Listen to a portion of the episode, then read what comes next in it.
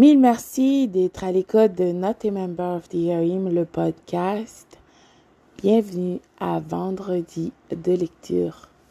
Aujourd'hui, c'est la deuxième partie du livre que nous avons commencé la semaine passée, soit N'arrêtez jamais de danser de Dr. Gordon Livingston. Donc, deuxième partie, soit chapitre 2. Donc, deuxième partie de, du livre N'arrêtez jamais de danser du Dr. Gordon. Bien sûr, nous sommes chapitre 2 aujourd'hui.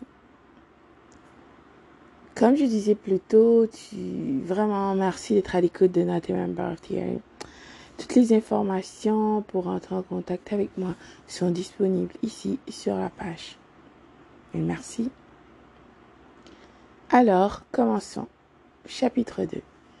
Une grande partie de ce que nous pensons savoir est faux. Nous avons tous nos points aveugles, c'est-à-dire nos idées sur le monde ou sur nous-mêmes, auxquelles nous croyons fermement, même si tout indique qu'elles sont fausses. Au cours de mon expérience de psychiatre, j'ai constaté que la plupart des individus ont une piètre opinion d'eux-mêmes sur la plupart des plans. Il est vrai que je reçois beaucoup de personnes dépressives. Demandez aux gens quel âge qu'ils ont dans leur tête et vous verrez que dans la plupart des cas, ils se rajeuniront de 10 ans. Toutefois, ceux qui se mentent vraiment à eux-mêmes sont peu nombreux. Nous savons quel âge nous avons et ceux qui refusent de l'avouer à leur entourage savent pertinemment qu'ils trichent.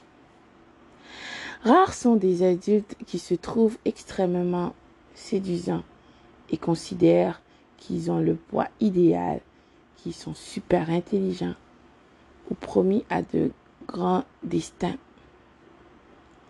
Il existe même un terme fort pratique forgé par Freud pour décrire les individus ayant une trop haute opinion d'eux-mêmes. On dit qu'ils sont narcissiques.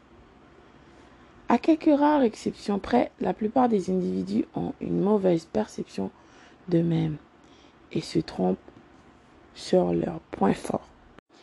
Il suffit d'observer les réponses qu'on obtient aux questions suivantes.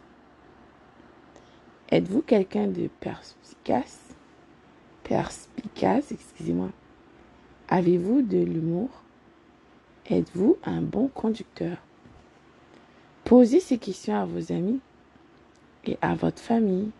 Vous verrez que vous verrez que rares sont ceux qui, répondent par la négative.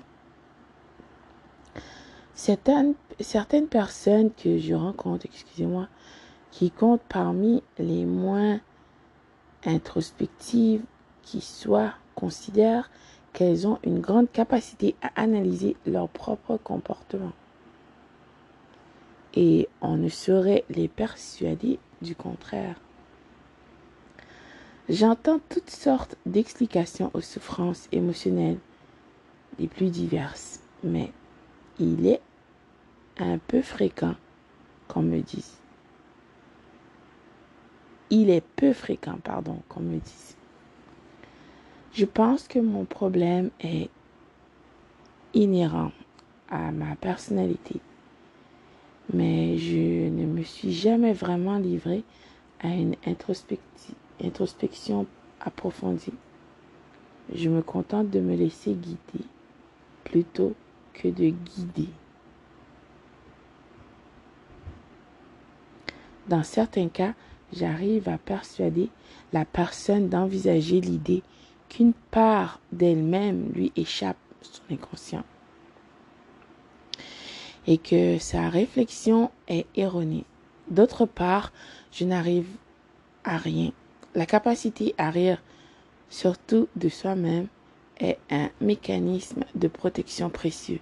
C'est aussi l'une des antidotes les plus efficaces aux multiples tragédies de l'existence.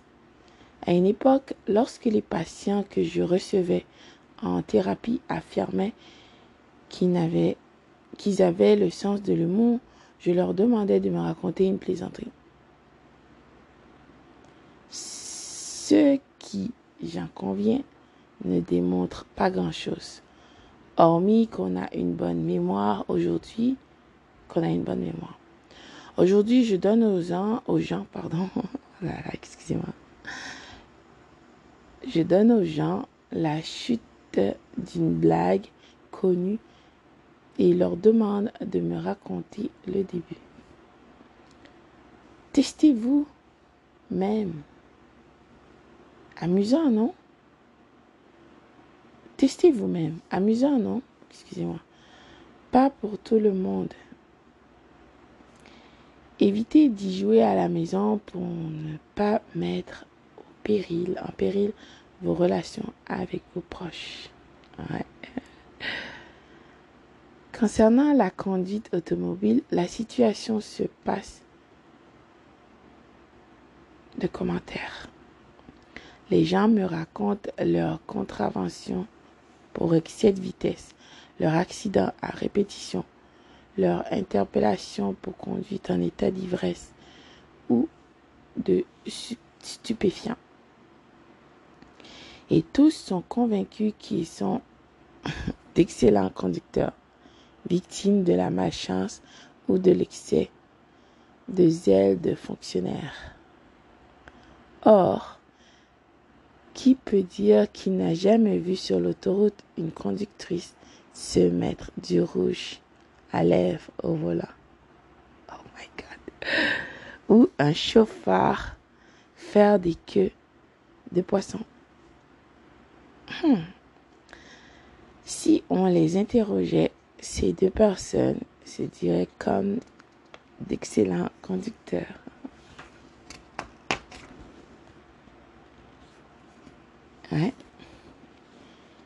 Il y a trois mensonges bien connus.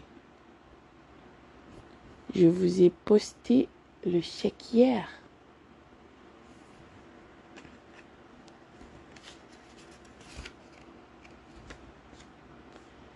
Je t'aime. Et le vol aura environ une heure de retard. Les questions qui ont pu subsister, susciter, excusez-moi, de telles réponses sont plus importantes que les réponses elles-mêmes. Elles nous apprennent des choses sur nous-mêmes et sur la condition humaine. Nous rêvons peut-être de gagner au loto ou de passer à la télévision.